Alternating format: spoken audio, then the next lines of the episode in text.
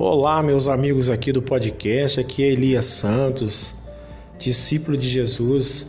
Quero convidar você a oferecer esse culto na vida, esse culto a Deus que não tem hora marcada, que não tem lugarização, pois Deus não está preso à lugarização.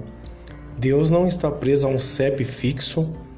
Deus ele não reside num telhado, em cima de uma torre num barraco, numa catedral, numa tenda.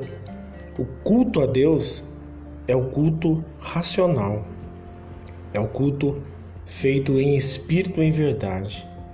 Então eu faço um convite a você, preste o seu culto a Deus da maneira mais racional possível e deixe de frequentar lugares onde as pessoas se esqueceram que o verdadeiro culto a Deus é aqui fora, é o culto na vida. Quando você aprende isso, acaba o culto ao culto. Amém? Um grande beijo meu para você. Eu espero você lá na minha página do Facebook.